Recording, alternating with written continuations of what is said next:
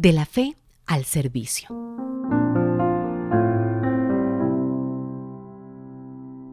Ningún acto de virtud puede ser grande si de él no se sigue también provecho para los otros. Así pues, por más que te pases el día en ayunas, por más que duermas sobre el duro suelo y comas ceniza y suspires continuamente, si no haces bien a otros, no haces nada grande. San Juan Crisóstomo.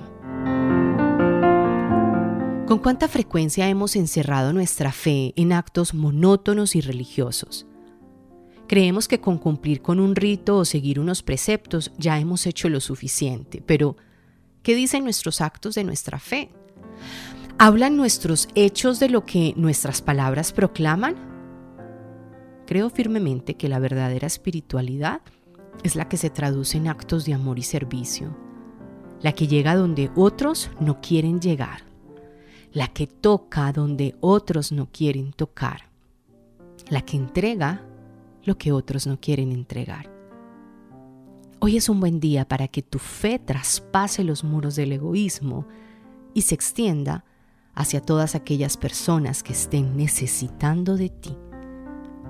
Es tiempo de tomar una decisión de vida.